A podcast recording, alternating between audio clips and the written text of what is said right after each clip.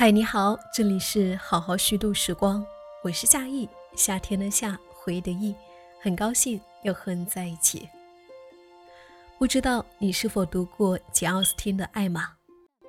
这是一部简·奥斯汀非常重要的代表作，也是一部关于女性成长、女性独立的话题的佳作。那么今天通过祝雨杰的文字，和你分享这一本书。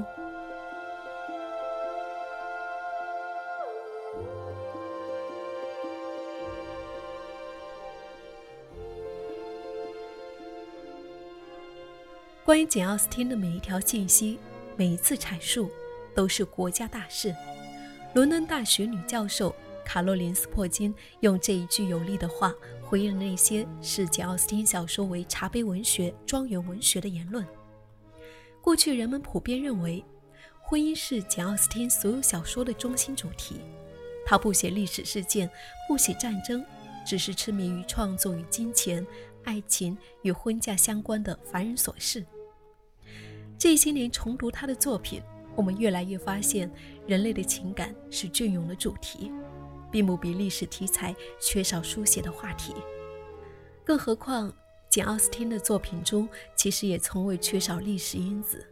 他描写的社会缩影与经济政治有着深刻的联系，平凡人的故事也因此更加丰富、更有力量。奥斯汀生活的时代。英格兰由国王乔治三世掌权，社会正在发生着巨变。尽管他在世只有四十二年，但他活着的时候经历了包括法国大革命、拿破仑战争、特拉法加战役、英国废除奴隶贸易等在内的重要历史时刻。正如他被历史事件包围的一生，他笔下的人物所面临的困境，也是在这一种历史背景。和社会因素下产生的，他用自己独特的幽微笔触，含蓄地描写出时代变化对社会阶层的各个方面的影响。尽管他描写的是自己熟悉的中等阶层圈子里的生活，但让我们看到了当时人们所思所想的真实一面，揭示了等级制度、财富、人际关系对人们生活的驾驭和影响。他的作品。还像浮世绘那样，记录着婚丧嫁娶的社会习俗、宗教信仰、经济、农业、交通、娱乐、饮食、服饰、疾病等方面的细节。好的作品总会提供不同的门径，邀读者进入，像百科全书那样展现一段历史的方方面面。英格兰社会图景在奥斯汀的小说中徐徐展开。奥斯汀一生都在一个对女性有着僵化期待的社会中写作。这期间，现代女权奠基人玛丽沃斯通克拉夫特出版了《为女权辩护》这一女权主义著作。彼时的英国，女性不但没有投票权，没有享受公共教育的权利，更没有财产自主权，只能在经济上依附男性。不平等的观念牢牢占据着人们的意识。在认为女性的最终归宿只有家庭的年代里，奥斯汀没有受过多少正规教育，在父亲的藏书中完成自我学习和教育。她终生未婚，坚持自我，匿名出版自己的作品，成为第一位被列入英国文学经典的女性，也是英国唯一一位能与莎士比亚媲美的女性作家。可见，她对英国文学和文化的影响。有多么重大？艾玛的出版颇费周折。一九一五年秋，奥斯汀将艾玛交给伦敦出版商约翰·莫里。莫里向奥斯汀出价四百五十英镑，也换取艾玛及其前两部小说《理智与情感》和《曼斯菲尔德庄园》的版权。面对这个出版条件，奥斯汀称莫里为流氓，决定自己保留版权。莫里最终分三卷出版了《艾玛》，首印两千本，但奥斯汀自己支付了广告费。一九一五年十二月，这部小说的第一版在书架上架，和他以前的小说一样，《艾玛》也是匿名出版的。《艾玛继承了奥斯汀一贯的优美风格，又保证了每一部作品都有自己的独特性，为读者提供了精彩的阅读体验。艾玛这个角色与之前奥斯汀创作的角色有明显的反差，是一个不怎么让人愉快的角色。用奥斯汀的话来说，是一位除了我之外没有人会喜欢的女主角。不仅如此，在故事情节上，奥斯汀还加入了侦探小说才有的悬念感，因果关系隐藏在幕后，仿佛侦探破案一般。艾玛通过对身边人物和事件的观察和分析，逐渐让人物情感关系浮出水面。得知真相以后，作为读者的我们不得不倒回去，重新发现早已埋藏好的伏笔，那些我们跟随艾玛一起错过的线索。两百年过去了，简·奥斯汀的小说跨越世纪，跨越国界，经久不衰。重读经典，不只是重温时代的风尚和耐人寻味的故事，我们还可以打开自己，不断刷新习以为常的认知，激发新的阅读体验和思考。尽管艾玛可能不如《傲慢与偏见》名气大，但越来越多的文学评论家认为这是奥斯汀的杰作。也许奥斯汀不会想到，现代读者爱上了那个他觉得无人喜欢的艾玛。甚至爱上了她身上的缺点。艾玛被看作独立勇敢的现代女性典型，会学习，会思考，会推理，会成长。在艾玛的故事里，我们会和奥斯汀的思想相遇。女人的前途和幸福，并不取决于婚姻。女性应该被允许有缺点，或者是犯错。在现实生活里，每个女性都可以成为艾玛。而不必成为令所有人喜欢的完美女人。艾玛是简·奥斯汀创作的唯一一部用女主角名字命名的小说。艾玛的情节围绕着女主人公的择偶展开，展现了那个时代女性的生存危机和局限。19世纪英国的社会地位是由多种因素共同决定的，这些因素包括家族姓氏、性别、出生权。名誉和财富等等，很大程度上决定了一个人的一生。当时英国社会潮流中，女子以婚配作为自己寻求经济保障、提高社会地位的路径。上流社会的家庭重门第不顾女子感情，不鼓励跨越阶级的通婚行为。女性的经济困境是导致自己被迫结婚的重要原因。简·奥斯汀总在小说中强调物质基础对于女性婚姻和生活的重要性。艾玛的经济条件让她拥有了当时普通女性望尘莫及的特权：独立自主，不把幸福寄托于婚姻。艾玛并不是一个传统意义上18世纪末的端庄淑女，她因为母性的缺席、父亲的软弱而无人管束。父亲默许他年仅十二岁的时候就俨然家中女主人，处处拿主意，这培养了她的自信和主见，又让她兼具行动力和领导力。她在家中接受教育，不顾身份等级，与家庭教师交朋友，同情弱者，与其他女性互助，试图积极地影响周围的人。但在当时的社会，这些特质放在男性身上是优点，放在女性身上就不总是被鼓励了。他很早就声称自己不会结婚，不被社会对女性的期待所困扰。在奥斯汀生活的时代，这是一种大胆激进的态度。艾玛可以完全的掌控自己的生活，不需要男人在经济上照顾她，也不需要男人来让她变得完整。当哈利特担心艾玛不结婚会造成不良的后果时，艾玛说：“既然我没有爱慕的对象，那改变我的现状岂不是太愚蠢了？财富我不缺，工作我不需要，上流社会的社会地位也不是我心之所系。我相信我在哈特菲尔德当家做主，没有几个结了婚的女人在夫家能够像我一样说了算。我永远、永远也不会指望自己能够得到如此真心的疼爱，拥有如此重要的地位。别人的男人不会像我父亲那样，始终把我放在第一位，觉得我干什么都是对的。当看到埃尔顿的婚姻完全是一种社会地位和经济的交换时，艾玛是非常不屑的。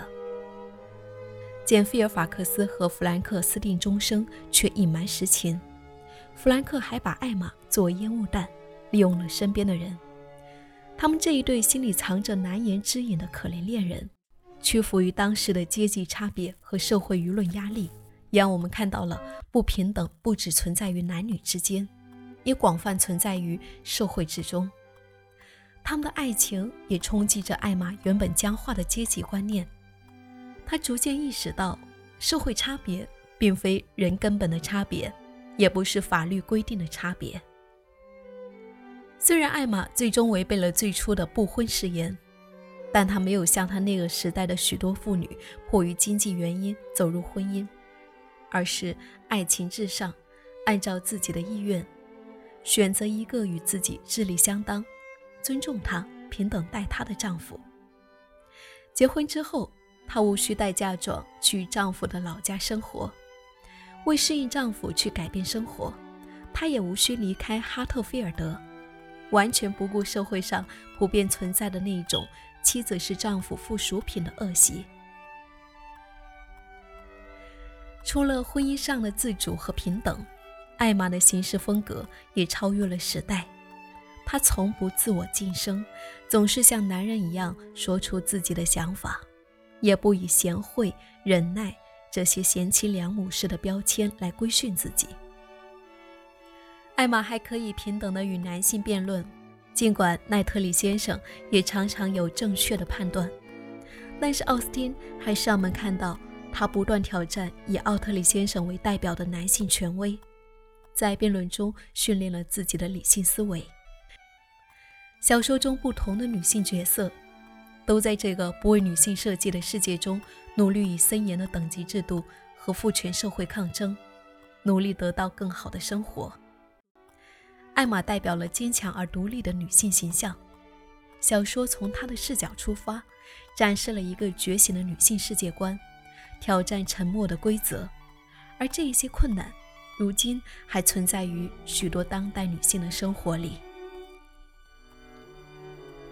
在艾玛身上。我们可以看到一个自发性女性主义者得以存在的条件：她的勇敢、个性，还有她面对的困难和局限。她拥有一定的物质条件，不同于当时的其他女性，她不需要为了钱去跟男人结婚，不需要通过婚姻来改变阶级。她的父亲非常软弱，母亲又早逝，所以她很早就获得了自主性。家人默许他去管理家庭，这在当时也是不常见的。客观条件充足了，人都会追求平等、自由。虽然他的觉醒是一种无意识的，不完全出于女性主义，但是他依然超越了时代，掌舵着自己的命运，摒弃了许多在他那个时代不利于女性的男性价值观。是一位值得尊敬的模范女性。这部小说也是艾玛的学习和成长史。良好的出身和社会地位，却给艾玛带来某种经验上的局限，因为没有经历过现实生活的磨难，艾玛经常被指控傲慢、自负、控制欲强、自恋、嫉妒心强。比如，艾玛不喜欢简·菲尔法克斯。觉得简太过拘谨寡言，可艾玛却无法设身处地地体会他作为一个寄人篱下的孤儿的处境，即他没有可以支配的财产，也没有得到足够的爱。清醒理智的奈克里先生总是直言不讳地指出艾玛成长过程中存在的问题，比如说家庭教师能给予的不够多，以及艾玛在读书上虽有很高的品味。却没有坚持。好在艾玛不断地检视自己的行为，是一个懂得反思、敢于自省的人，周围的人总是对他的一切赞不绝口。他一开始自满于自己的钢琴水平，但当他听到简·菲尔法克斯的演奏以后，立刻意识到自己的演奏和演唱不过是刚及格的水准。艾玛撮合埃尔顿和哈利特失败，给朋友带来了伤害。他意识到，最先犯错的人是他，错的最离谱的人也是他。他如此积极地撮合别人，实在愚蠢，简直大错特错，把本该很严肃的事情看得无足轻重，将本来简单的事情看成了诡计，确实太冒险，太自以为是了。他很担心，也很羞愧。决定再也不做这种事了。埃尔顿夫人的出现给了艾玛一个比她还要虚荣和自恋的对手。埃尔顿太太的确略有姿色和才艺，但无比傲慢，一厢情愿地以为自己的阅历能够让海伯里为之一振。作为旁观者，艾玛发现围绕在埃尔顿夫人身边的人热衷赞扬，不善于判断。更让艾玛受到冲击的是，简·菲尔法克斯接受了埃尔顿夫人殷勤的照顾，而这种帮助并非出自于真正的关心，只是满足自己的自恋和优越感。在埃尔顿夫人身上，艾玛看到了自负的危险。在野餐上与弗兰克调情并侮辱贝茨小姐时，艾玛失去了奈特利的认可。并受到了他最严厉的一次批评。你怎么能够对贝茨小姐那么无情？你怎么能用你的智慧无理地对待一个她那样性格、年龄和地位的女人？艾玛，我没有想到你会是这样。艾玛在羞耻中幡然醒悟，自己过去常常目空一切，怠慢别人，给别人带去痛苦。这一次的调侃。的确伤害到了贝茨小姐，她在真诚的悔悟中生出慈悲心。她逐渐意识到，每个人都有自己的想法，都有自己的生活方式，都有自己的优点和缺点。自省是成长的不二法门。艾玛以不完美的姿态出现，她不断改变自己，而非无休无止地在盲目自负中打转。最终，从一个以自我为中心的角色，演变成一个有同情心且敏感的女性，改掉了自己性格中顽劣的一面，完成了角色的成长和对阶级的反思。英国文学评论家玛丽琳·巴特勒曾在《简·奥斯汀及思想的战争》中提到，读者应当从凡事万物的角度理解奥斯汀的作品。我们读到人物在社会背景下的关系和互动，像历史书一样再现了真实的生活，也可以思考当时怎样的价值观赋予了他们如此这一般的行为和意义。阶层差别是最明显的矛盾，但也存在阶级的流动，只是人们认为个人资产增加并不等同于社会地位的提高。随着他们收入的增加。在生活方式上越来越向上流社会的家庭看齐，扩建了房屋，聘用了更多的佣人，热爱交际，为人慷慨。可当他们邀请艾玛的时候，他表示不会轻易前往。奥斯汀用一种批判的态度讽刺了这一上流社会普遍存在的偏见和势力。幸运的是，科尔夫妇坚持不懈的努力。不但慢慢被贵族接纳，甚至让大家意识到，克夫妇的教养和礼貌比一些贵族出身的人更良好。上层社会非常注重礼仪规范，特权阶级也需要履行社会责任。比如说，艾玛会用手臂挎着篮子，走访贫困家庭，送去一些生活的必需品，表达上层阶级的关心。比如贝茨小姐在和艾玛聊天时透露，奈特利先生每年会往她家送苹果。尽管这种行为也被马克思主义者解读为上层社会的糖衣炮弹，但它巩固了现有结构的社会秩序。信件不仅仅是家庭成员之间的情感连结，也是某些圈子内的共有财产。写给一个人，就相当于写给了所有人。主人与访客围坐在一起朗读信件，是一项娱乐活动。比如说，贝茨小姐总会把简的信念给所有到访的朋友听，也会把信件拿出来让大家欣赏书法。弗兰克给新婚继母写的贺信就被广泛传阅。现在，弗兰克·丘吉尔先生是时候和他们见个面了，尤其是当人们知道他给继母写了信以后，他们就更希望他能够来了。有几天。人们每天早晨在海伯里串门，都要提到韦斯顿太太收到的那一封大方得体的信。冬天就该每两个礼拜在这里举办一次舞会。奥斯汀不止一次在自己的小说里浓墨重彩地描写舞会的来往排场和人物的交往。舞会是当时人们最喜欢的社交活动，可以尽情地展现一个人的社交礼仪和个人魅力。异性难得可以有如此亲密接触，所以舞会也是年轻男女相互试探和求爱的绝佳机会。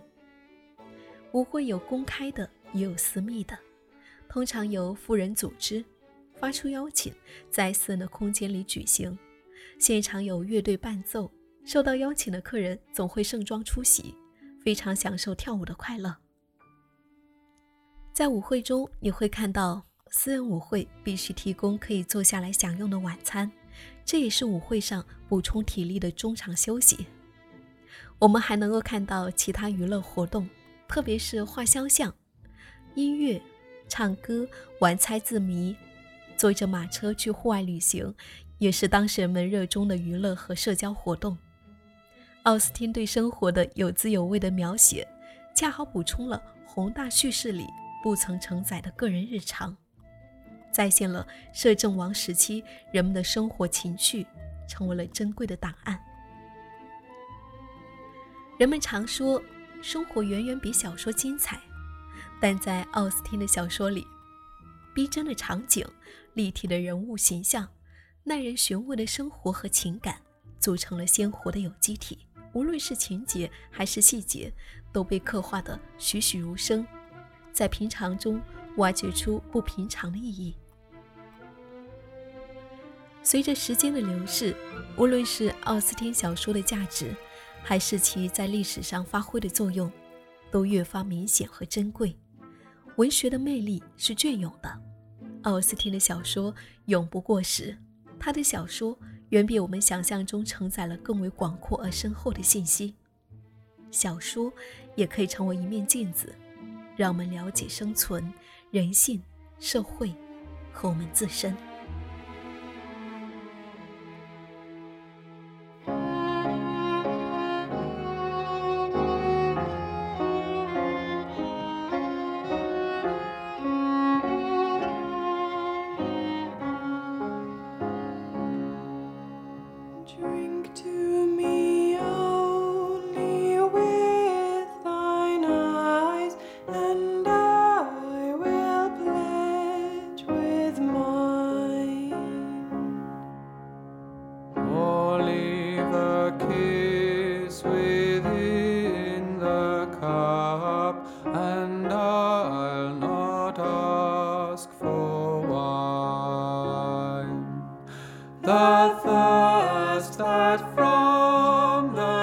all die.